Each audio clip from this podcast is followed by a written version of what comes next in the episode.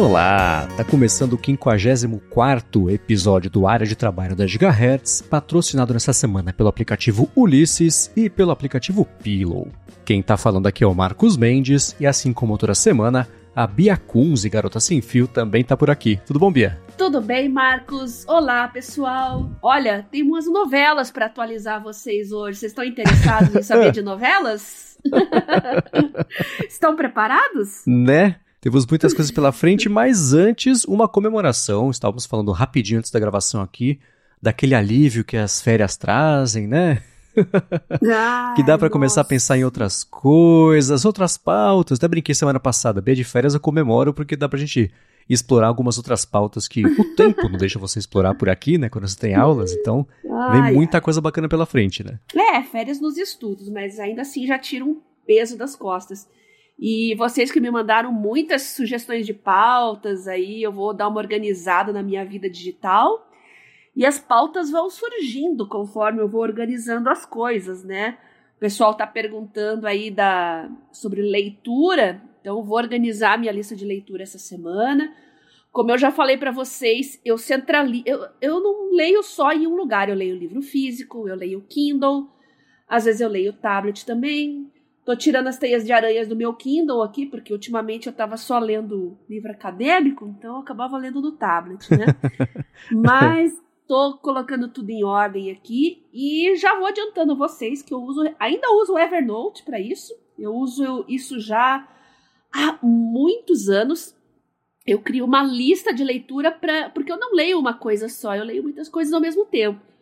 Então eu deixo um widget ali na, no meu smartphone e tem ali o livro que eu tô lendo, se ele está no Kindle, se ele está no algum outro aplicativo, se ele está deixa eu ver o que mais que eu tenho anotado aqui, anotado. Ah, se está no Kindle, se está no Read Era, que é um aplicativo que eu uso também para ler EPUB, já que o Kindle não suporta EPUB, né? Eu tenho também livro físico, então tem vários lugares diferentes que os livros ficam, né? Então eu tenho uma lista ali, às vezes eu tô cansada, ah, não tô afim de ler tal coisa hoje, então eu vou continuar lendo uma coisa mais leve. À noite eu prefiro ler coisas mais leves, né? Leituras mais densas eu faço durante o dia. Então, eu vou organizar os Kindles aqui, que eu não tenho um só, né? Vou organizar os Kindles, os livros, as coisas que eu quero ler. Vou organizar meu widget aqui e prometo que na próxima semana a gente faz um especial sobre isso, combinado? Boa! Agora a dúvida que não quer calar é quantos Kindles você tem? Muitos acreditam. Eu tive o primeiro Kindle, aquele lá de 2009, aquele Kindle Aham. veio dos Estados Unidos ainda, foi uma novela para trazer outra novela, né? Já que hoje nós vamos falar de muitas novelas. Aquele que tinha teclado físico ainda, lembra dele? Nossa, é verdade. A gente já, já até comentou sobre ele bem dos primórdios aqui do, do podcast, tá mas. aqui ainda. Mando foto para vocês depois para dar uma conferida.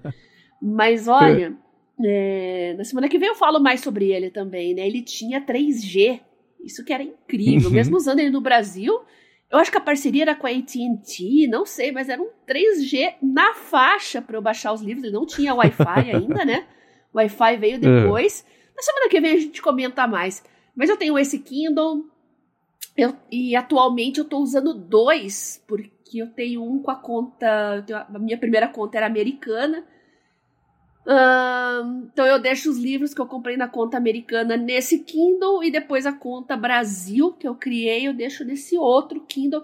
E é até bom, porque às vezes aqui em casa ah, a gente faz revezamento de livros, né? Então não basta ter um Kindle só, faz um revezamento também. É bem, bem legal, bem interessante essa alternativa. Você também, eh, se você é casado, tem pai, mãe, que, que gosta de ler bastante, às vezes você quer emprestar livros e tal. É Uhum. interessante você ter um, mais de um Kindle. Hoje tá tão baratinho, você pode até comprar Kindles de segunda mão aí por 100 reais. Eu já vi gente vendendo Kindle por 100 reais. E distribui para sua família, para todo mundo ler também. Então é uma alternativa Uhum. bem interessante aí, compartilhar. E eu tô falando compartilhar, não é compartilhar digitalmente, não, viu, Marcos? Eu tô falando compartilhar. Coloca o Kindle na mãozinha do seu familiar para ele ler os seus livros ali. É, é bem, bem legal. Eu gosto muito. Um, Kindle é uma maravilha porque permite você ler de forma mais concentrada, mais focada, sem distrações. Uh, não é um dispositivo. O pessoal reclama, nossa, é preto, até hoje ainda escuto isso, é preto e branco. Nossa, não tem internet, não tem rede social. Bom, ele tem, até tem internet, tem um navegador chumbrega lá, mas, mas tem. Só que ele não é para isso, né, gente? ele é um dispositivo dedicado, é justamente para você não sofrer distrações durante a leitura, né? É uma coisa que atrapalha muito quando eu tô no meu tablet aqui, embora eu, eu esteja com a caneta, fazendo anotações, às vezes vem notificações ali, tem outros aplicativos tentando roubar a sua atenção, mesmo que eu deixe em modo avião, né? Não, não uhum. tem jeito, né? Tem outras coisas ali te distraindo. Agora, ter um dispositivo para leitura dedicada, olha, se você quer incorporar mais leitura na sua vida, o primeiro caminho é realmente você ter um Kindle. Aí eu tive um da Positivo, uh, o da, uh, da Saraiva. Eu vou ter que dar uma olhada no, no meu armário aqui, mas eu tenho vários e-readers. Um que eu queria ter tido e não tive foi o da Sony. Não sei se você lembra, era bem, bem não, bacana também. Não. Na época ele era mais cheio de funcionalidade. É, ele acabou não vingando muito, né? A Barnes Noble tem o dela. Quem mais? Além do próprio dispositivo, a Amazon teve um tablet também. Como é que era o nome daquele tablet lá? Não sei se ele ainda tá em linha. Depois a gente pode dar uma pesquisada pra semana que vem, né? Tá lembrado que eles fizeram um, um tablet também? Uhum. Além do Kindle, tinha um tablet junto também, que era bem interessante. A gente pode falar disso na semana que vem, gente. Então, mandem já suas perguntas, suas sugestões sobre leitura. Já adiantem a pauta pra gente, que na semana que vem a gente tira todas as dúvidas e comenta os assuntos que vocês sugerirem, tá bom? Mandem por lá gigahertz.fm feedback ou vocês já estão carecas de saber as redes da Bia, mas se a Bia já quiser antecipar aqui, você fala agora e depois a gente repete no final do episódio, mas para falar no Telegram com você, pra galera poder mandar as pautas. É, o Telegram é arroba biacunze, lá você manda mensagem privada para mim, então também pode mandar print, pergunta, mandar áudio, pode mandar áudio que eu não me ofendo, lá tem a ferramenta de transcrição, então não tem problema. E no Twitter, arroba garota sem fio. Beleza. Então, dado o recado, eu quero saber de você, Bia, se você já cantou parabéns para comemorar os 25 anos do seu MP3 player, se você, caso você teve o primeiro ou ainda não, que eu vi que você comentou nessa semana sobre isso. Falei, caramba, 25, 25 anos, que loucura, né? Não. O meu primeiro é bem antigo também. Não é esse que nós vamos falar, mas uhum. eu acho que ele é ou de 99 ou 2000 e era um da LG, era em parceria com um site que vendia eh, na época a LG patrocinava lá o São Paulo Futebol Clube, eles tinham uma era torcedor VIP, sócio VIP, uma coisa assim. E lá tinha um MP3 player muito bonitinho que já usava cartão de memória, uh, memória SD, eu achava legal isso que eu já tava com os palmes e eles já suportavam cartão. Eu falei, ó, oh, interessante, eu vou experimentar isso aqui. Eu acho que foi depois então, não foi 99 não, foi 2000 ou 2001. Muito uhum. legal. Devo ter ele em algum lugar ainda guardado.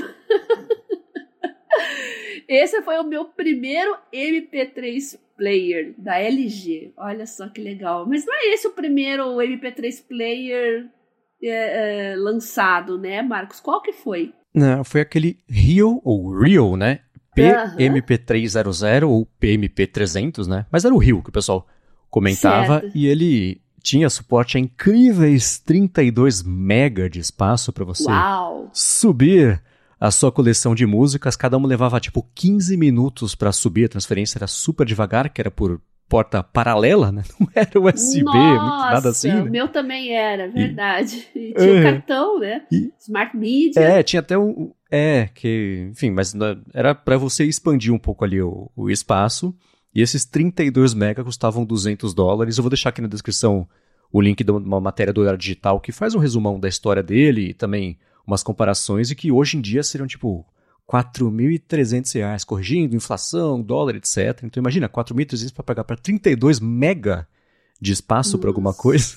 É inimaginável. É quase o preço do iCloud, né? É inimaginável, né? A gente era uma geração muito paciente mesmo, hein? Impressionante. Aham, uhum, é. e a gente reclama hoje quando as coisas demoram 30 Nossa. segundos pra fazer alguma coisa, 10 segundos. Imagina, 12 minutos por música, né? Pra você fazer o pareamento.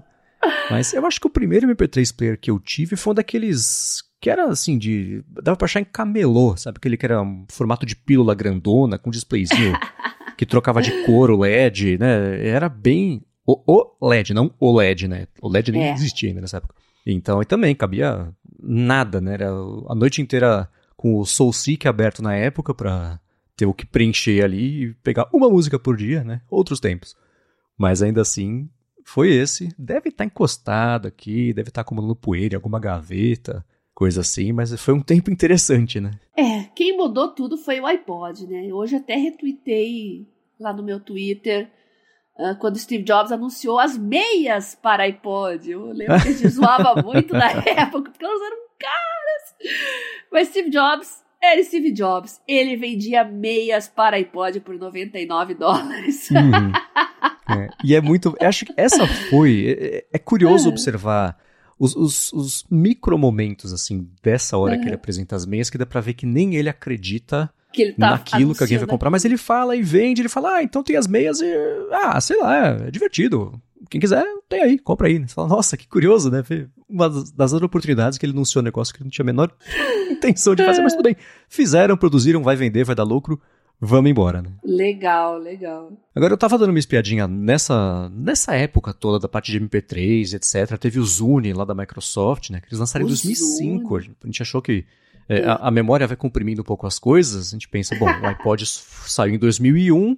O Zune foi em 2002, 2003, não, 2005. Demorou um monte, durou pouquíssimo, né? Ele deixou de ser vendido. E você até comentou do, do lance do iPod com a iTunes Store, né? Que quando chegou foi um. mexeu totalmente lá no mercado foi. da música. E, e um, uma coisa curiosa é que pouca gente lembra, né? Nessa época, em 2003, 2005, uma coisa assim, saiu. A, é, foi fundada a empresa Audio, né? Por três ah. carinhas ali. E a Audio, ela tinha feito, era uma empresa com uma plataforma para você baixar podcasts da internet, porque não tinha nenhum lugar que centralizasse isso, é. e transferir para os MP3 Player, para o iPod, né, para o seu Real PMP 300. E aí o que aconteceu foi que, de, menos de um ano depois, a Apple lançou justamente a iTunes Store, e esse pessoal da Audio virou para os funcionários e falou: gente, a gente tem um pouco de grana aqui ainda para queimar quem tem uma ideia bacana aí pra gente poder começar a fazer, investir, etc. Aí um carinha lá, Jack Dorsey, falou: escuta, eu pensei numa plataforma de postagens aqui por SMS. E aí a Audio virou Twitter, né? O Twitter nasceu assim, que é uma Verdade. loucura, né? é como começam as coisas, né? Às vezes você quer simplificar ali uma coisa que parecia não ter solução Nessa época, uhum. o que dominava para a música digital era a pirataria. As plataformas como Kazaa, Emule, Napster. Napster enfrentou muitos problemas judiciais depois, mas só que não era tão simples assim, né? Porque você baixar, tinha que ter um certo conhecimento, você tinha que ser meio safo ali para encontrar essas músicas, baixar, muitas vezes por torrent ou aqueles outros serviços que eram peer-to-peer. -peer. E para passar para o dispositivo também era uma novela, então simplesmente ouvia no computador, mesmo que não era uma coisa prática. Ouvia no Winamp, com suas skins.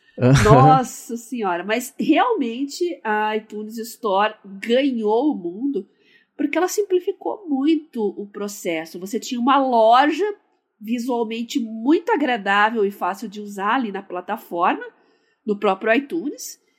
E bastava você deixar o seu iPod plugado ali, que o, o, o cliente de sincronismo ali cuidava de tudo. Então, mudou o jogo realmente. As pessoas fizeram o que parecia impossível fazer, que era voltar a pagar por música. Vejam só, que uhum. tempos, hein? É, e, e, também é curioso porque a indústria fonográfica foi salva por isso, mas ao mesmo tempo virou refém disso, e quando a Apple tentou fazer a mesma coisa com os, o, estúdio, coisa assim, de série, de filme, eles falaram, ah, ah, né?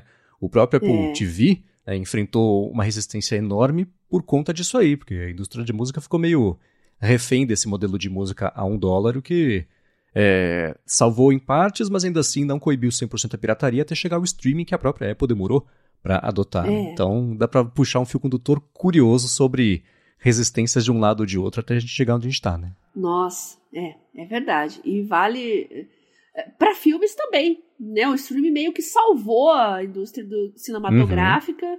assim como a Apple e o iTunes salvaram a indústria fonográfica. Que coisa interessante pois pensar é. nisso, né? Mas vamos lá, final aqui do momento lembrança do episódio, vamos começar com um follow-up em relação às últimas semanas, esse aqui é o primeiro, aqui do uso de tablets para estudos, o Samuel dos Santos falou que a esposa dele está usando um Samsung Tab S6 Lite para estudar para concursos e comentou que ele vem já com capa e caneta e ela usa basicamente o OneNote e o aplicativo do Office para mobile, que está ótimo. Ele quer saber, você conhece o OneNote? Ele falou que o tablet é simples, mas tem o modelo DeX também, o modo uhum. DeX, na verdade, né, que é ótimo para multitarefas.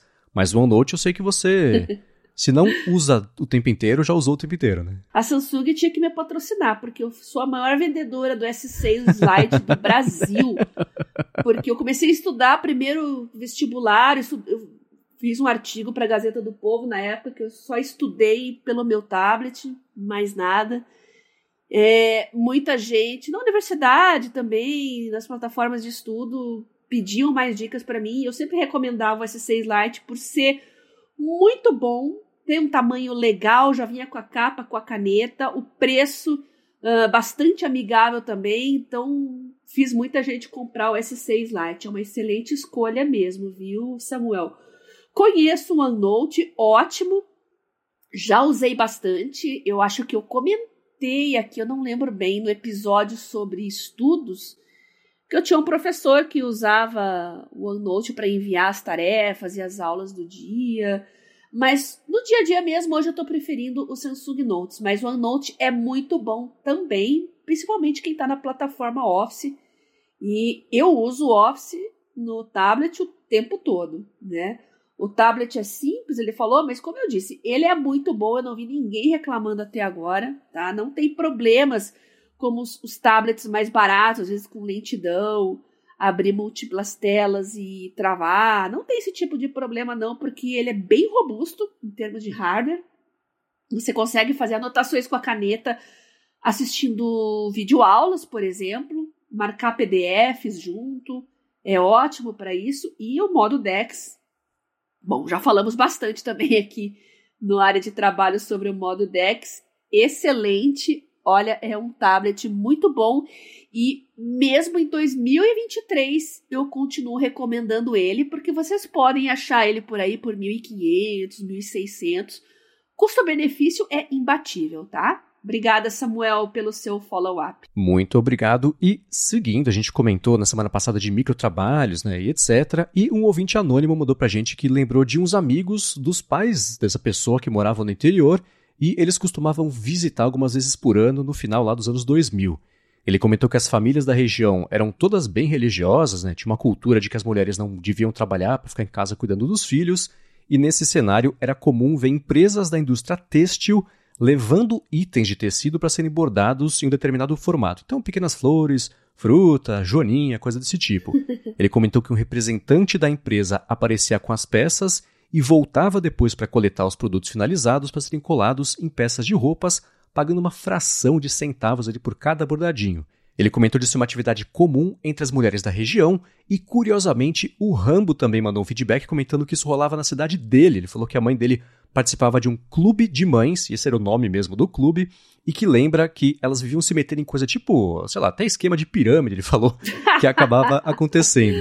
Ele disse que a mãe dele nunca participou porque ela trabalhava fora, mas várias amigas dela faziam esses bicos. Então parecia coisa de comédia besterol. E não tinha só um clube de mães, tinham vários e elas se juntavam uma vez por ano para fazer Nossa. uma competição ali, com categorias inclusive. Que loucura, né? Mas eu já conheço, já conheci algumas pessoas também que fazem esses micro trabalhos com artesanato.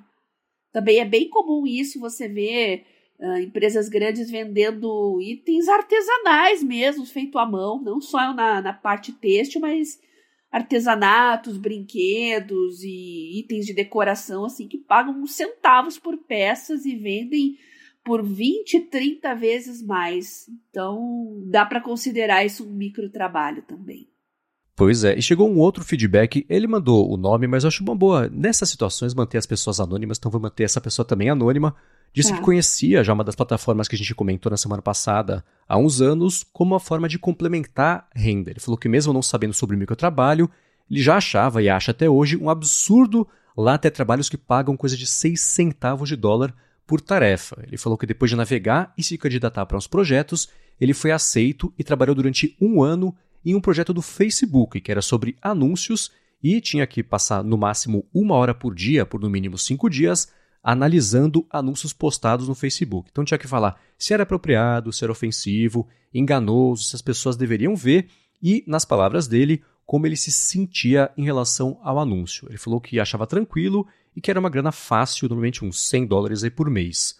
Ele oh. comentou que o que ele está até hoje, né, dependendo do mês em que aceitam ou não a candidatura dele, é um de Mystery Shopper, que é comprar coisas em sites e avaliar o processo da compra. Ele falou que o trabalho em si é tranquilo e basta analisar o site, responder aos questionários, efetuar a compra do produto e, quando chegar, fazer um review da compra. Ele falou que o pagamento de 3 dólares e 50 por compra mais o preço do produto, que não é muito, mas se você fica com o item, até se não gostar, pode vender e etc. Ele falou que quem mais gosta disso é a mãe dele, porque já ganhou brinco, já ganhou colar, já ganhou blusa também. Falou que ficou um tempo sem se candidatar para esse, mas nesse mês voltou a pedir para participar e tem que ver se aceitam ele nesse round. E sobre a plataforma, ele comentou que é bem simples todo o processo de escolha do projeto, aplicação e pagamento também, que sempre pagaram ele certinho. Então, o que eu achei curioso é, ele mandou para a gente esse feedback com aspectos positivos uhum. a respeito desse trabalho, mas com plena consciência de que é uma coisa complementar, né? Para ganhar uma é, graninha a mais no final exato. do mês e não depender disso para pagar as contas, né? Interessante que a própria plataforma impôs uma limitação ali, né? Uma hora por dia. Curioso isso, né? Para deixar bem é. claro é. Que não é uma forma principal de trabalho, é um complemento. Então, acho que essa própria imposição aí deixa bem claro, né? Interessante o feedback. Sim, sim. E é curioso que foi justamente o Facebook. A gente citou o Facebook aqui como uma empresa que usa uhum. é, essa mão de obra de microtrabalhos para fazer coisas tipo moderação, e é justamente uma pessoa que escuta aqui o podcast fazia exatamente para isso, isso para eles. Né? Então, não está tão distante assim da, da realidade quando a gente investiga um pouquinho, né? É, é verdade. Bom, follow-ups concluídos. Obrigado a todo mundo que mandou follow-up. Chegou um monte de coisa nessa semana por meio lá do gigahertz.fm feedback. Para Bia também, ela me encaminhou um monte de coisa aqui no Telegram para a gente poder incluir no episódio. Eu vou trazer o primeiro assunto aqui dessa semana, que é uma coisa que a Bia tinha feito um teaser na semana passada. Opa. E vou adiantar aqui que nem eu conhecia a plataforma, fiquei curiosíssimo e quero saber da Bia a respeito disso. Mas antes eu vou dar as boas-vindas ao aplicativo Ulisses, que eu estou bem feliz que é o novo patrocinador aqui do Área de Trabalho e quer apresentar a plataforma de escrita de textos para eles, para todos vocês que escutam o podcast. O Ulisses é um app que de longe é o mais poderoso de produção de texto que eu já usei no Mac e no iPad, no iPhone também. Ele tem sido o meu único aplicativo de escrita desde 2015, quando eu experimentei o Ulisses pela primeira vez no iPad, não foi nem no Mac naquela época. Eu uso ele hoje no Mac para fazer tudo o que tem a ver com produção de texto, incluindo aqui as pautas dos podcasts, depois as notas de episódios, esse roteiro que eu estou lendo agora, em partes, né? Eu escrevi dentro do Ulisses, uma coisa meio meta ali no caso deles. Legal. E é, fazer anotação rápida também, é direto lá com ele, tem um atalho para já abrir o Ulisses direto quando eu quero mexer nele no iPhone, por exemplo. Eu escrevo e-mail nele antes de mandar e depois disso tudo se você precisar, né, ele tem, para você que, que, gosta mais de, ou precisa formatar um texto, coisa assim, tem suporte a Markdown, diversos estilos de Markdown diferente, ele é super flexível para exportar também os textos em vários formatos, e uma coisa que eu sei que o pessoal adora usar no Ulysses, especialmente para quem tem muitos prazos, muitas, muitas tarefas a cumprir, é uma coleção de ferramentas de produtividade que eles oferecem, incluindo objetivo de escrita. Então, sei lá, você fala, ah, putz, até o final da semana eu tenho que escrever 80 mil palavras sobre alguma coisa e eu tenho 8 dias para fazer. Olha só, você coloca 10 mil por dia e ele vai mostrando para você dia após dia como é que você está em tempo real ali, frente ao seu objetivo de escrever esse, esse prazo, esse, esse mínimo aí que você colocou para uhum. si mesmo. E, além disso, ele também oferece um assistente de escrita para você, né? Parte de sinônimos, assistente gramatical, uma coisa bem bacana, bem poderosa tem várias funções relacionadas também à editoração de e-books, Tem também um monte de integração de ferramenta para exportar certinho para WordPress, para o Medium, Microblog também, Ghost, coisa desse tipo. E ele tem um painel ótimo que eu deixo ali. Eu, esse eu uso de verdade todos os dias do ladinho ali da produção do texto para poder ver como é que está ali a contagem de palavras, de letras também para um texto específico, uma coleção de textos também. E você pode organizar isso tudo ou em grupos ou em pastas para os seus projetos, coloca um ícone lá em cada projeto diferente, você bate o olho, pá, já sabe exatamente aí o que é cada coisa. E por fim, ele tem um sistema que é bem confiável de sincronia para você nunca perder nada, nunca me deixou na mão quase 10 anos aí usando o Ulysses. Abrir no iPad, ele sincroniza tudo que está no iCloud lá, no iPhone também é rapidinho, confiável e ele está disponível, né, como eu comentei, iPhone, iPad, Mac também e tem um programa de descontos para estudantes, além de também estar tá disponível no SetApp. Para saber mais, né, ver como ele pode te ajudar em qualquer necessidade de produção de texto que você tenha, é bem fácil. Ulisses.app tem link aqui na descrição do episódio ou procura por Ulisses direto na App Store. Você não vai se arrepender de pelo menos testar Ulisses, ver que ele é bem poderoso mesmo, nunca me deixou na mão, confio, estou bem feliz deles serem patrocinadores novos aqui do podcast. Uma última vez, ulisses.app. Muito obrigado ao Ulisses por ter se tornado novo patrocinador do Área de Trabalho e pelo apoio a toda a Gigahertz. Olha só que legal, não conheci o Ulisses, eu vou dar uma olhadinha. Não uso iPad nem iPhone, mas eu uso Mac. E é sempre muito bom ver opções de editores de textos. E eu estava realmente olhando o que, que tinha de novidade de editor de texto. Então eu vou dar uma testada no Ulisses e desde já agradeço pelo patrocínio ao área de trabalho. Muito obrigado. E vamos lá, Bia, chegou a hora de acabar com o mistério. Qual foi a ferramenta que todo mundo te indicou e que você esmiuçou nessa última semana para poder trazer aqui para o podcast e gente explorar esse assunto? Olha só, muita gente sugeriu no meu Telegram, sugeriram no Twitter. Então a gente vai ter que falar do Rose. O Rose é um editor de planilhas online com ferramentas de inteligência artificial. Olha, eu conheço o Excel, Marcos, desde o início dos anos 2000. Eu comecei a usar para fins de organização de finanças pessoais, uh, organizar a rotina do consultório, controle de caixa, essas coisas, né? Mais recentemente, eu passei a usar também para estatística, como ferramenta de apoio aí para bioestatística, criar artigos, gerar gráficos para artigos. E hum. a gente sabe que o Excel é uma ferramenta poderosíssima, mas tem um problema. Você tem que dominar e você leva anos, às vezes, para dominar. Precisa fazer cursos para aprender a usar. É, eu considero o Excel bastante inteligente, mas muita gente procura opções mais simples, né? O, o a, a, a, solução de planilhas do Google é, é online, é mais enxuta, é mais objetiva Uh, mas parece mais o Excel. Agora, se a gente quer analisar um, um, uma planilha, ah, um editor de planilhas que seja realmente diferente do que a gente está acostumado a ver, diferente até do Numbers, né? A Apple tem o Numbers também. Olha, sem dúvida é o Rose. Tá? Achei muito legal, fiquei bem impressionada na simplicidade da interface e mas ele tem um foco diferente. Não sei se você deu uma olhadinha, deu uma mexidinha também, Marcos. Dei, dei, dei, sim.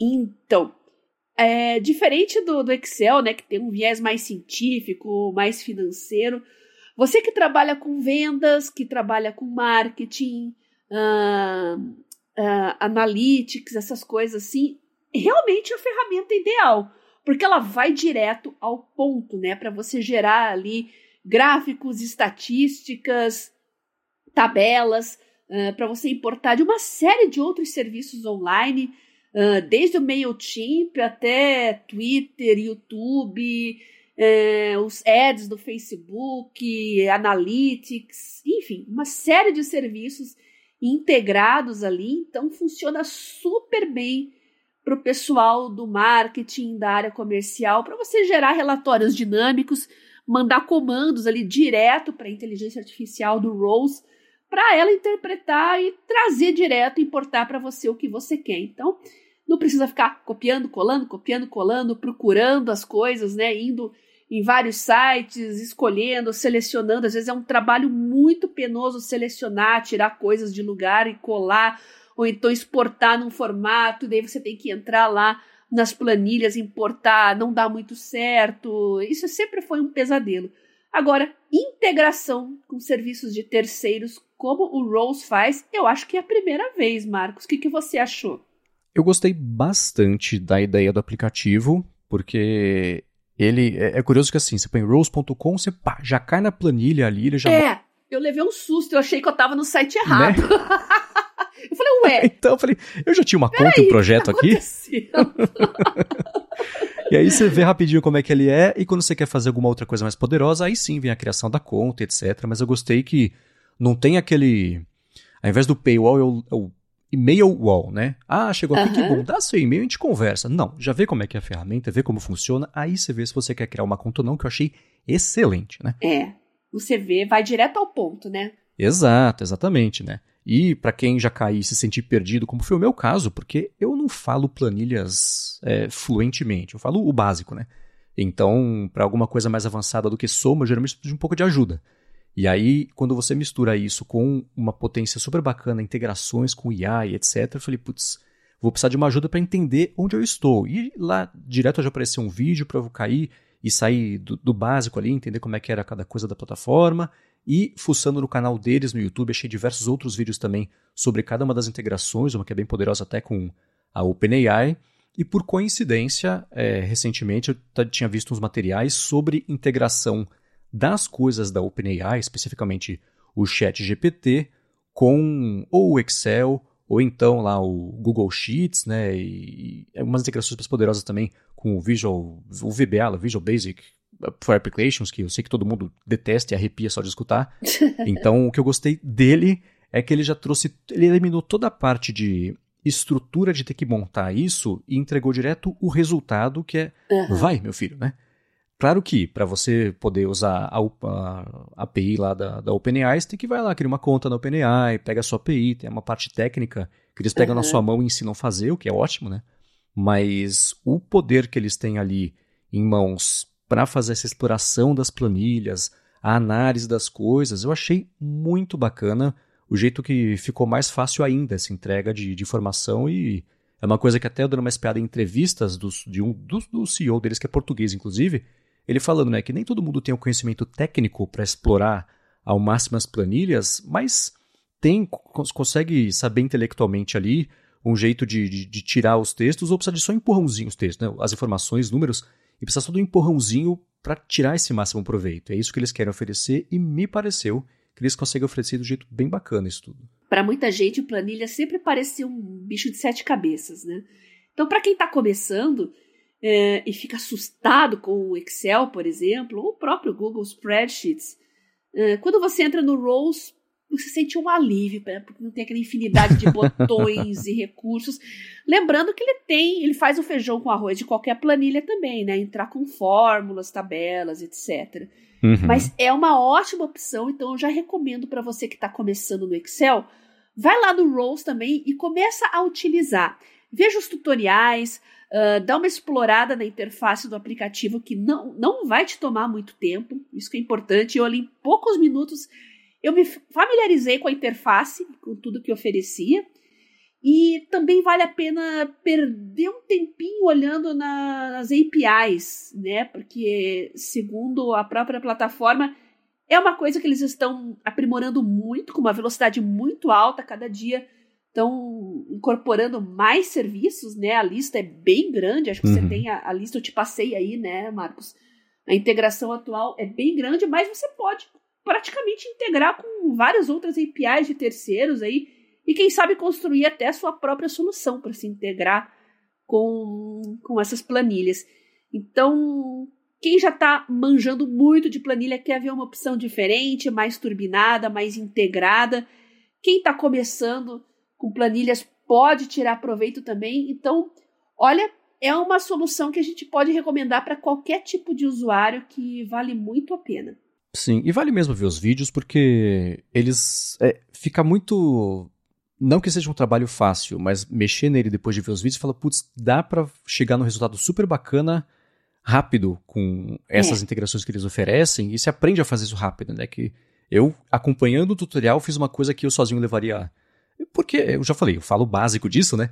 Então levaria muito tempo, foi em 5 minutos estava feito pronto ali. Eles têm até, se você quiser, planilhas já meio prontas, assim, uns templates para você ir fuçando nas ferramentas de IA que eles oferecem, e com isso dá para você ir aprendendo e pensando no que você tem no dia a dia e as suas necessidades, e então para você partir dos, dessas, desses templates para uma planilha sua, é um pulo, né? Porque você já não precisa mais pensar o que aquele negócio consegue fazer para você. Você já sabe, você já mexeu, já fez o test drive ali em templates, uhum. então essa é uma coisa bem bacana. E o específico da OpenAI eu gostei, que são parâmetros que a API oferece, mas está implementado de um jeito bacana, que é a parte de quantos tokens você quer usar por resposta, né? Porque a API você uhum. paga por token, é, é, nada, mas ainda assim, de nada em nada vai acumulando vira alguma coisa. Né? Então, é, você pode fazer uma resposta que tenha, sei lá, 400 tokens ou 10. E token é um grupo de letras, não é exatamente letras, não é exatamente palavras, vai quebrando de um jeito meio maluco lá, que eles calculam que o transformer funciona, né? E parâmetro de criar da, o que seria a,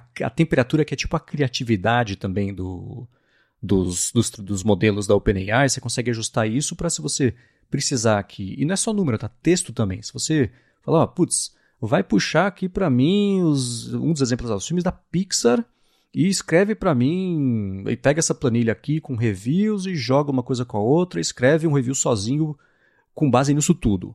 Com o ChatGPT dá para fazer isso e vai na temperatura o quanto você quer que ele seja ou não uhum. criativo. Entre zero criativo e ser super cartesiano é, em relação ao que ele leu, ou criativo demais a ponto de que ele perde o fio da meada e escreve só blá blá blá. Não faz nem sentido.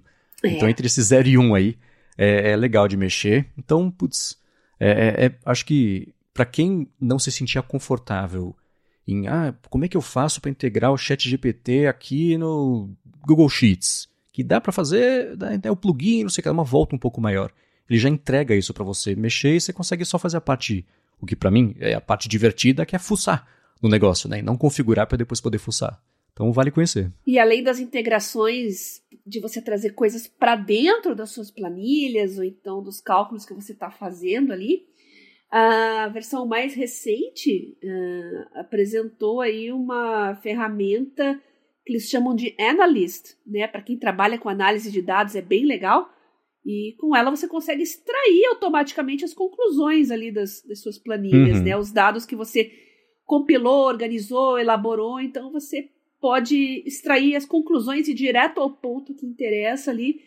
Nossa, isso vai fazer você ganhar muito tempo. Vale a pena explorar esse recurso também, que é o mais recente do Rose, né? Foi incorporado aí um Sim. mês atrás, mais ou menos. É, e uma coisa que é curiosa, eu fui dar uma espiadinha na história dele, saber de onde veio a empresa, quem que é, como é que funcionou e etc. E eles existiam há um tempo já, em 2019 acho que já tinha uhum. a empresa, e a, a, a ideia era muito parecida com o que tem hoje. É claro que a parte de IAs tinha um pouco menos de foco, porque essa tecnologia não estava tão acessível assim, mas a lógica do app era o contrário. Você usava as planilhas para criar conteúdos para distribuir em web apps. Hoje o foco está em usar o Rose para receber um monte de dado de vários lugares, inclusive rede social e plataformas, etc., e usar a IA para mastigar esses dados e dar a saída que você quiser. Né? Então, tem até parte de programação de você falar, putz, roda uma vez por dia, puxa os dados de novo e gera um, gera um gráfico novo para mim. Então, ele vai atualizando isso, o que eu acho que é uma coisa bem bacana, bem poderosa também. E eles deram uma entrevista no comecinho da pandemia, falando sobre uma rodada de investimento que eles tinham recebido de 16 milhões, que era uma série B já de investimento, então o segundo investimento, mas tinha sido investimento pré-pandemia. Eles esperaram é, um, um, Eles. Não a pandemia, óbvio, mas esperaram eles terem uma coisa relevante para falar sobre a plataforma para anunciar o desenvolvimento, o, o, esse investimento, e isso aconteceu justamente no intervalo da pandemia, e de lá para cá veio toda essa parte de IaaS que fez eles mudarem de novo o negócio e, e as integrações, especialmente essa com a OpenAI, para expandir bem mais aí o que a plataforma tem a oferecer. Tem integração com BigQuery, que parece ser uma coisa bem bacana para quem mexe com SQL também, etc. Então, uhum. é, eles estão expandindo meio lateralmente aí o que tem a fazer, mas invertendo, né? Se antes o lance era você usar ele para jogar dados para fora, agora você pega os dados de fora, incorpora, mastiga e aí você joga para fora de novo, você usa para entender com aquele assistente inteligente que é bem, bem interessante de usar. É. E por isso que eu sugeri também para pessoal de marketing, social media, quem gerencia redes sociais às vezes tem um pavor de Excel. então você tem aí muitas integrações aí com as mais diversas plataformas e você vai ganhar um assistente aí que vai fazer você produzir relatórios numa velocidade muito maior. É, é uhum. bem legal e a lista de, de serviços integrados não para de crescer, né? Tem Instagram, YouTube, Crunchbase, Salesforce, o Slack, olha só, até o Slack tá aí, LinkedIn, Twitter. Eu só mexi um pouquinho no Twitter para conhecer ali, realmente é muito legal, né? Puxar uhum. uh, ali dados de seguidores e estatísticas, é, é, é muito legal mesmo. Então, é. sai um pouco do âmbito financeiro, comercial, estatístico e vai para o campo da social media também. Legal, né? Sim, sim, sim. É, eu usei também do Twitter só para ver se ia funcionar, porque tem o lance das APIs, etc, blá blá blá. É, tem que ficar esperto com as requisições ali. uhum. Lembrando que ele é gratuito, né? Ele é gratuito até um certo limite. Então, dependendo Exato. do número de requisições que ele faz, eu, se eu não me engano, até mil ele é gratuito, né? E você pode. Para equipes pequenas funciona também, não só para usuário único. Além disso, entra uhum. na modalidade paga, que, ao meu ver, também uh, vale a pena, porque daí são empresas maiores e realmente é um ganho da produtividade. Sim, sim, sim. No caso do exemplo de Twitter, é um exemplo simples, mas que mostra como dá para chegar rápido no resultado bom. Né?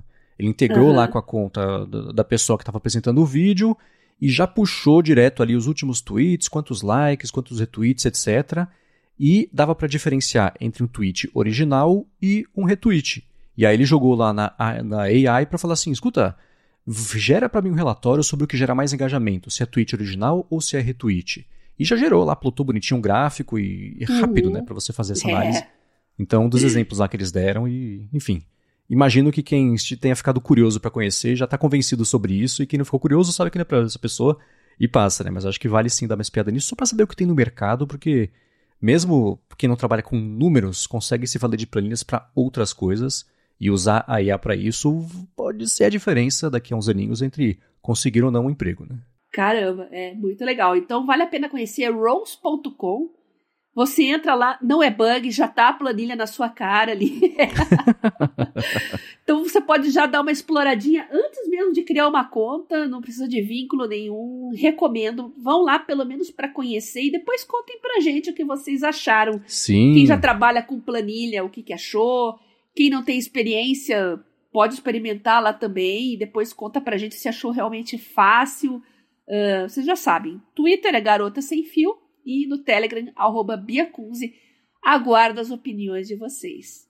E também, para que, para quem for usar, para que, que vocês vão usar? Claro que não é para passar nenhuma informação proprietária, não é isso, mas assim, é, acho que quanto mais exemplo a gente tiver de vida real da galera, como é que tá usando isso, mais uhum, dá pra ir destravando verdade. na cabeça de todo mundo as possibilidades, né? Então, para quem for usar, fala, putz, eu usei isso para insira seu uso aqui. Acho que essa pode ser a parte estudos mais bacana. de caso. Exatamente. Vamos fazer uma, uma compilação aí de estudos de caso. Isso aí. Agora o que eu quero saber também, Bia, é se você vai baixar a nova rede social que vai é, pintar nessa semana Deus. entre. Não entregava essa publicação, não. Vai sair nessa quarta-feira episódio. Quinta-feira tem rede social semi-nova aí na área. Mas antes da gente falar sobre isso, vou agradecer o segundo patrocinador do episódio de hoje, que é o aplicativo Pillow. Ele é um aplicativo bem bacana, que é o seu assistente inteligente aí para você entender e melhorar a sua noite de sono e oferece uma análise bem detalhada com insights bem valiosos e recomendações sobre como melhorar a sua rotina de sono. Então, se você tem um Apple Watch, é só usar o relógio durante a hora que você for dormir e pronto, ele faz tudo sozinho para você. Ou então, se você não tem Apple Watch, mas quiser usar o iPhone ou o iPad, também dá. Tem que deixar do lado do travesseiro e pronto, ele também vai fazer a análise. Ele tem uma função bem bacana de alarme inteligente que fica ali de olho quando você está até 15 minutos antes de quando você colocou seu alarme, quando você está no estágio mais leve do sono, para te acordar no momento ideal, e não pode ser na hora exata que você queria acordar, pode ser um pouquinho antes, mas quando o sono está mais leve, você acorda com muito mais disposição do que o sono pesado, e ele também oferece uma opção de usar machine learning para categorizar os sons que acontecem durante a noite. Então, se você tem desconfiança de ronco, apneia, está falando durante o sono, sei lá, ele pode gravar isso tudo e manter, claro, com segurança para você escutar e analisar no dia seguinte.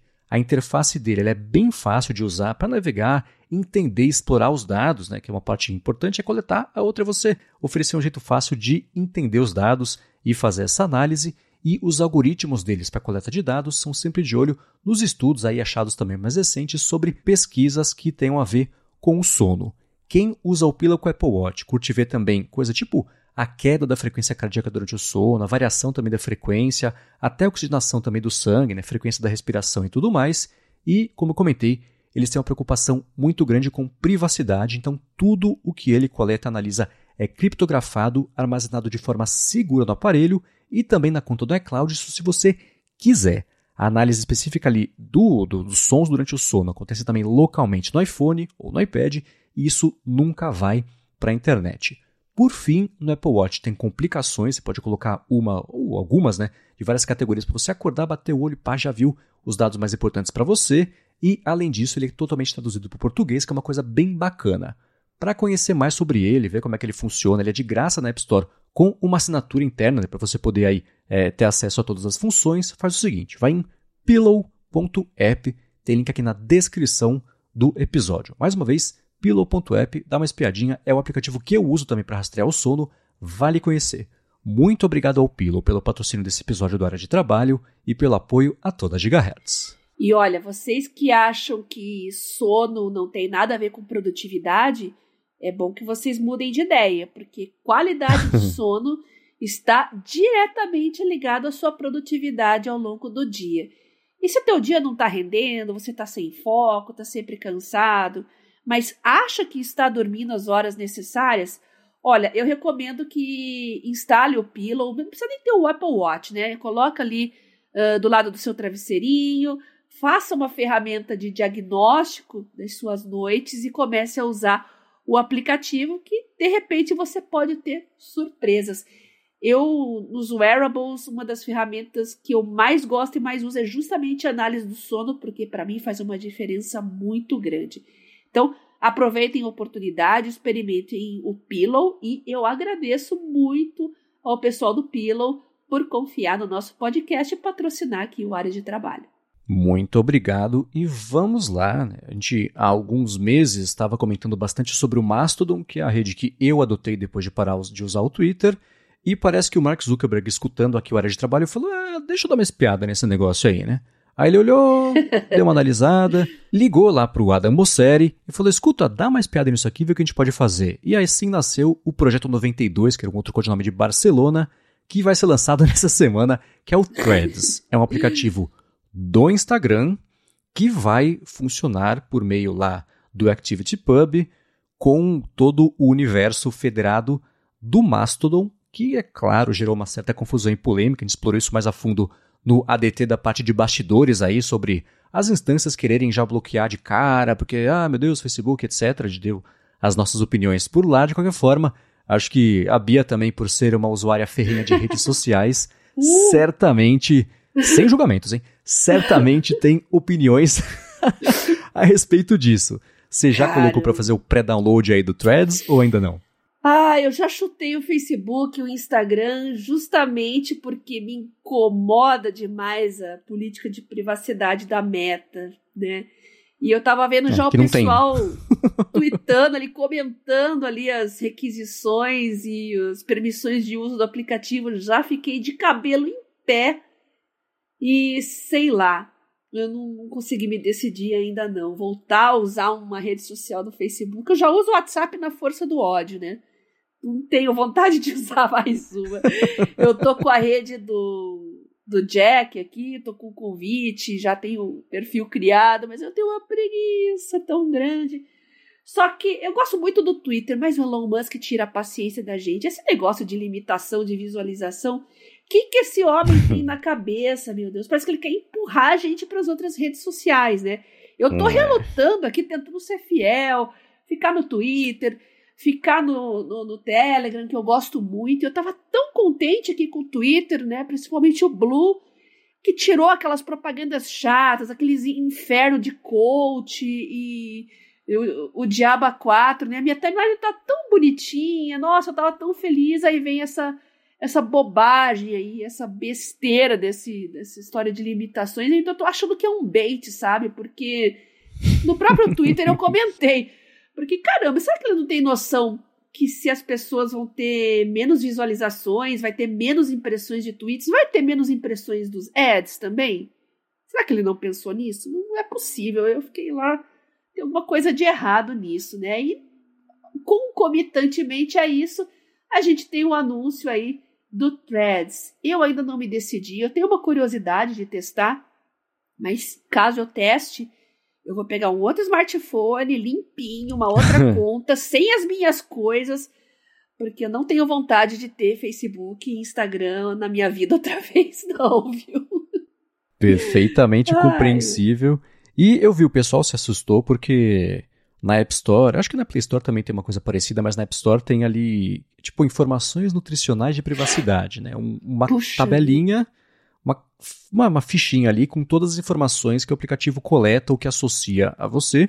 E o pessoal vendo antes de fazer o download, que não dá pra fazer ainda, era do Threads, tinha lá dados linkados a você. Os seguintes dados podem ser coletados e linkados à sua identidade. Saúde e, é, saúde e bem-estar, né? E bem-estar não. Health and fitness, informações financeiras, informações de contato, conteúdos de usuário, histórico de navegação, histórico de uso de dados, diagnóstico, compras, localização, contatos, histórico de pesquisa, identificadores, dados sensíveis e outros tipos de dados. São essas todas as categorias e o pessoal ficou de cabelo em pé pela quantidade de coisas, é. etc, né? Pois é. Aí eu falei, deixa eu dar uma espiadinha numa coisa. Aí eu fui ver o do Instagram, é a mesma coisa. Fui ver o do Facebook, é a mesma, é a mesma coisa. Fui ver o do WhatsApp, não tem uma ou outra ali de saúde, etc. Mas é basicamente dessa lista, que acho que são 22 itens, uma coisa assim, tem 18, sei lá. Então, eu fico feliz que o Threads tenha reacendido essa discussão sobre o quanto de dados são coletados por cada aplicativo do Facebook, mas quem já tem o Instagram ou o Facebook no aparelho, tá esse balde já está cheio né? com esses mesmos dados. É, não é isso que vai fazer. Exatamente. Já é. vendeu a sua mãe e nem sabe.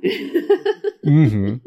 E uma coisa, é, antes de gravar aqui, é, a Larissa veio me mostrar que eu tinha falado de algum aplicativo novo, de alguma coisa. Ela falou assim: Ah, é um que. É, é um do Facebook? Eu falei do Threads. Ela falou: É, já saiu, né? Eu falei que ainda não. Ela falou assim: Já saiu sim. Ela mostrou para mim o, os stories dela. Ela segue a Astrid Fontanelli. Uhum. E a Astrid Fontanelli já está com acesso ao Threads, uhum. com test flight, etc. Então, o meu palpite é que eles vão investir muito no mercado brasileiro para conquistar usuários, porque eu, isso é uma coisa que eu comentei no ADT, mas o resumo é: eles não, o lance deles é aproveitar que o Twitter está balançando e tentar se aproveitar desse mercado que foi o único até hoje que o Facebook não conseguiu colocar os dois pés. Né? Ele conseguiu matar o Snapchat, está concorrendo ali com o TikTok, tentou que o YouTube viu que não ia ser muito por aí, o Facebook próprio, o Facebookzão tá meio morrendo, né? Então não é meio por aí. Metaverso esquece. Então eles sempre correram atrás aí da concorrência e conseguiram, mas nunca tiveram um produto sobre tempo real em texto que era grande de texto, vídeo, foto, mas vocês entenderam, né? Uhum. Não era postagens grandes, que sempre foi a força do Twitter, né? Para saber o que estava acontecendo Sim. agora, não era nem Google, era Twitter, direto você conseguia cair exatamente no tweet de alguém que tinha visto ou estava falando sobre o assunto que estava acontecendo no momento. Então eles vão querer fazer isso, é claro que vão querer fazer isso.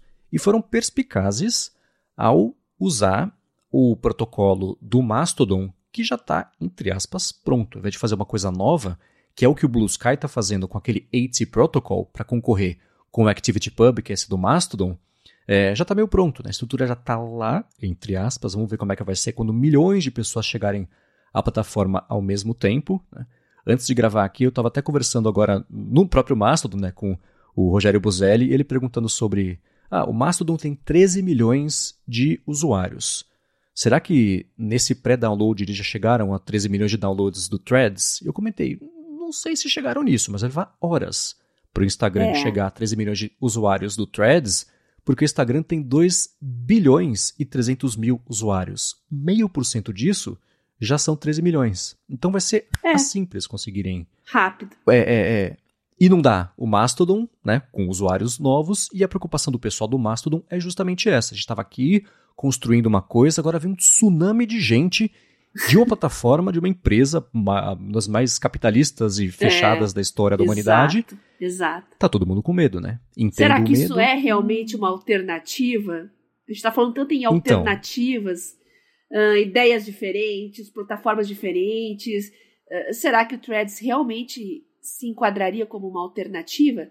Uh, o Mastodon eu vi que realmente é o que mais respeita ali o compartilhamento de dados, né? Eu estava vendo o comparativo. Vi ali. É, não coleta nada. É, não coleta nada. E tem a rede do Jack ali também, Snapchat. E já que tá todo mundo falando em opções ao passarinho azul, e o passarinho amarelo? Eu não vi ninguém mais falando, ninguém comparou. Não. Ah, é justamente a rede que eu criei a minha conta alternativa. Parece que ficou sujeita a segundo plano, terceiro plano, quarto plano e ninguém comenta mais. Que situação que está o cool? Não sei. É. É, a gente comentou, né? Era o meme do nome, e a hora que passasse uhum. a graça disso, é claro que eles iam ficar ali sozinhos, uhum. né? Foi o que aconteceu é. e, bom, e é, a internet brasileira sempre foi assim, né? Não era o Brasil que ia salvar eles por ali. Poxa, mas... os indianos estavam tão felizes, né? Estavam contentes com os brasileiros lá, fizeram uma festa, muita brincadeira, agora estão lá esquecidos. Vocês também são fogo, hein? Já estão se rendendo ao Marquinho. Fala é, sério. E eu vi alguém comentando também no Mastodon hoje assim: você sabe que a situação tá ruim quando quem vai salvar a situação e as pessoas esperam pelo Mark Zuckerberg, né? Falando, nossa, o mundo realmente dá voltas, né? Porque há dois anos era inimaginável. Não, estão isso, né? esperando, eles estão esperando o Zuckerberg e o Elon Musk lutar no ringue. Detalhe. É, é essa história. Estavam até fazendo uma aposta. Eu acho, eu acho difícil, né? Elon Musk é Elon Musk, mas o Zuckerberg é um reptiliano, como dizem, né? Essa briga tá pois tá mais é, divertida, mas... pelo menos. Uhum. É, mas eu vou. O pessoal me perguntou se eu tinha feito já o pré-download, o pré o pré-pedido de uma coisa de graça, fiz, vou baixar, porque é isso, né? Eu tenho o Instagram no Instagram, quer dizer, tenho o Instagram também e acho que vai precisar do Instagram para ter uma conta, porque uma preocupação do pessoal era, tá, é. como é que vocês vão garantir, né, de saída a parte de reserva de nomes e personificação de outras pessoas, etc. E me parece que é o seguinte, você só vai conseguir administrar a sua conta no Threads a partir do Instagram. Então, foto, Ixi. nome, coisa assim, que é já para linkar uma coisa à outra e evitar essa parte e também, claro, fortalecer o Instagram nessa rede, né? Existia tá sendo criado nesse Fediverso, que é o nome que até agora eu acho horrível, horrível mas ainda assim o pessoal usa, né? Que é o Pixel Fed, que era basicamente Puxa. o Instagram do Fediverso, assim como o Mastodon é o, seria o Twitter, o Pixel Fed seria o Instagram. Esse pessoal ficou vendidaço na jogada, porque agora o Instagram vai dominar essa área. Mas eu, é, é eu não estou tão pessimista quanto eu acho que eu estaria há dois anos com essa ideia, porque agora eu vi que sempre dá para piorar, né? Com tudo que aconteceu com o Twitter no último ano. Então, ai, no mínimo, ai. isso nivela um pouco mais a concorrência desse mercado que está aberto. Né? Ninguém conseguiu se apropriar do êxodo gigantesco que rolou no Twitter, porque apareceu muita rede, deu uma dispersada. Né? Uhum. Se o uhum. Instagram conseguir aproveitar a oportunidade de centralizar isso tudo de novo, é claro que do lado de quem nunca gostou muito do Facebook é um problema, mas por outro lado resolve pelo menos esse, esse vai não vai do Twitter que sempre vai existir. Né? O Friendster existe até hoje, o MySpace existe até hoje, mas vai ficar no Twitter a galera que é mais alinhada com essas ideologias meio malucas que o Musk tem proposto com cada vez mais intensidade. Né? Quem uhum. se sentir à vontade por lá, vai embora. É. Eu lembro que coisa de pouco menos de 10 anos atrás estava tendo um êxodo muito grande do Facebook. E o motivo uhum. era que os jovens basicamente estavam tendo que conviver ali com a avó, com a tia, com a mãe, colega de trabalho, né? não é aquelas pessoas que eles gostariam exatamente que tivessem vendo a vida digital delas. Então elas uhum. iam para o Instagram onde se sentiam mais anônimos, no Snapchat também. Agora, eu acho que isso não vai acontecer no Threads, não, viu? Se você... E hoje o Instagram é a rede da tia, da avó, da vizinha, uhum. é ou não é? Tá massificado a esse ponto. Agora, quem for tentar ir pro Threads justamente para fugir um pouco disso, talvez não seja bem sucedido, porque Instagram e Facebook vão gritar para todo mundo que você está na rede nova. Deles. Sim, é. Alguém comentou então isso também. Vocês estão prontos para família toda, mamães e vovós é... virem aqui e verem que vocês estão postando no Mastodon? Não sei. Então tem e isso. mal ou bem, o Twitter ainda é uma rede onde as pessoas procuram fazer amigos novos no Twitter. Uhum. Diferente de Instagram, de Facebook, que, né? Ah, você adiciona o um colega de trabalho, adiciona a família, todo esse papo. No Twitter você realmente faz amigos novos. Não sei como é que é nas outras redes menores ainda. Uh, mas tem que, tem que pensar, levar isso em conta também, antes de você criar o seu perfil, né? Com quem que você vai querer interagir? Você vai querer conhecer pessoas novas ou você vai querer toda a turma das, das outras redes lá numa plataforma diferente, convivendo igualmente com você. Então tem que levar tudo uhum. isso em consideração.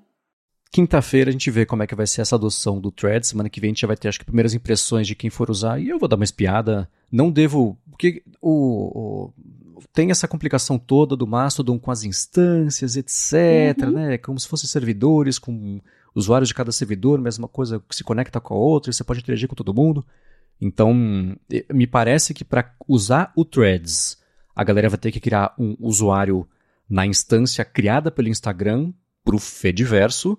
Então, eu devo Sim. criar essa conta ali só para ter acesso à plataforma, ver o que, que é, mas vou seguir no mastodon.social lá com o MVC Mendes, que é o principal que eu tenho usado, e construir ali lista de pessoas que eu sigo, etc. O pessoal já consegue encontrar por lá também. Mas vamos ver como é que vai ser a adoção disso na próxima semana e minha curiosidade maior como é que a estrutura vai conseguir vai se comportar para absorver alguns milhões de pessoas no intervalo é. curtíssimo de tempo, né? Isso se no fim de semana o Mastodon deu uma balançada já quando a galera já fez uma migração em massa é. por conta das imitações cretinas lá que pintaram no Twitter, imagina alguém do tamanho do Instagram chegando ali e chacoalhando. Vamos ver, né? É, e o Blue Sky precisou até dar um tempo aí na é Sim, de rede também. por convite também, eu acho meio.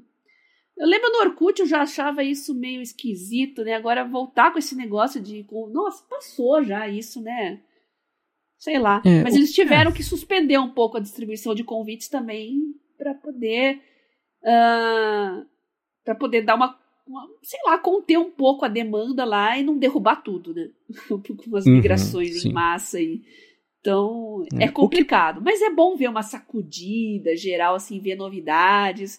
A gente fica naquela expectativa, né? O que, que vai acontecer. Uhum. Se eu vou testar o Threads ou não, não sei. Eu vou pensar.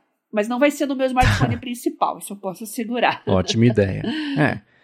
É ótimo que esteja chacoalhando o mercado, só é uma pena que seja o Facebook que esteja fazendo isso. Acho que dá para ter esses dois sentimentos coexistindo e conflitando, é. na verdade, dentro da gente porque a gente Verdade. gosta de falar sobre isso, analisar, enfim, né? Mercado social é, é sempre uma coisa meio viva e nunca fica parada, né? Mas vamos é. ver o que, que vai rolar. Esse lance de convites, eu acho é, é, curioso, mas ainda funciona. A pessoa que ganha o convite é que nem quando era com o Nubank, assim, indicação de Nubank. Todo mundo era fã pra caramba porque tava lá e se sentia um dos escolhidos, sabe, do Chosen One, de Matrix, assim. Então, cria muito Mas forte. eu acho que não cola mais. Sei lá, a impressão que ah, eu tenho. Ah, não sei. Olha o pessoal do, do, navegador Arc, por exemplo, o próprio Blue Sky. Ah, Você eu vou testar Sky? o Arc, hein? Bem lembrado. É. Não comentei Boa. isso no episódio, mas eu vou testar, tá? Obrigado, pessoal que mandou. E a gente vai contar aí as nossas impressões aí nos próximos episódios. Sim, sim, sim.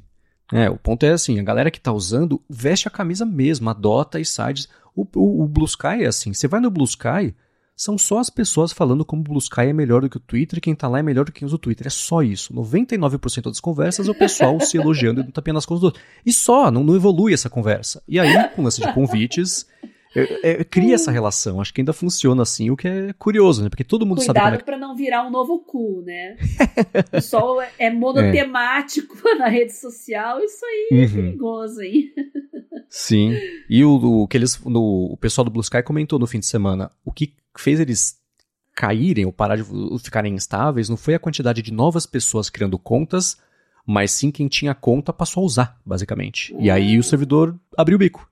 Eles pausaram a criação de novas contas, mesmo com convite, né, que é o único jeito, para uhum. esperar passar esse tsunami, deixa a coisa estabilizar de novo, trabalha em estrutura enquanto isso e voltar a liberar, acho que domingo à noite, segunda de manhã, coisa assim. Mas nesse momento, quem está muito ansioso para entrar no Blue Sky, assim, sinceramente, não está perdendo muita coisa. Pode ser que a hora que ele abra, vire uma coisa um pouco mais útil do que o pessoal falar assim: olha como a gente é bacana porque está aqui. Mas vamos ver. É. Bom, para encontrar os links do que a gente comentou ao longo do episódio, vai em gigahertz.fm barra adtrabalho barra 54 ou dá mais piada nas notas aqui do episódio. quero agradecer ao Ulisses e ao Pillow pelo patrocínio do episódio de hoje, a vocês que deixam reviews, avaliações, que recomendam também aqui o Área de Trabalho para a galera, e a você, Bia, por permitir que o podcast siga existindo aqui de quarta em quarta-feira. Eu que agradeço, Marcos, pelo convite para participar do projeto nossos patrocinadores que estão viabilizando ele e, claro, os nossos ouvintes que estão sempre mandando muitas participações para nós. A gente fica muito feliz com isso. E como vocês podem ver, eu estou seguindo todas as dicas de vocês e testando as sugestões mandadas. Para entrar em contato comigo, no Telegram é a maneira mais fácil. Você pode mandar uma mensagem privada para mim direto na arroba Biacunze onde vocês também podem pedir os links dos nossos grupos, né? Tem o Mundo Sem Fio, o Produtividade Móvel, tem o meu canal. E vocês podem simplesmente também uh, mandar prints, mandar um link de algum serviço, algum produto, uh, um aplicativo que vocês gostem, que gostariam que a gente avaliasse e passasse para frente aqui para os demais ouvintes. E tô sempre aberta para sugestões do Twitter, arroba Garota Sem Fio. E eu continuo no Twitter por enquanto, que eu tô gostando bastante. E a minha, minha timeline está muito boa no momento, o engajamento aumentou muito e as conversas estão bem relevantes. Não sei até quando isso vai durar. Enquanto você podem, conseguir acessar, né? Podem mandar as mensagens lá para mim que eu continuo lá, tá bom? Muito bem, eu sou MVC Mendes no Mastodon e no Instagram, apresento um monte de podcast aqui na Gigahertz e o Bolha Dev e Hipsters Fora de Controle para a Lura e em breve novidades de Casa Nova para escrever uma coluna semanal. Muito obrigado mais uma vez pela audiência de vocês e a gente volta na quarta que vem. Beijoca sem fio a todos e até semana que vem.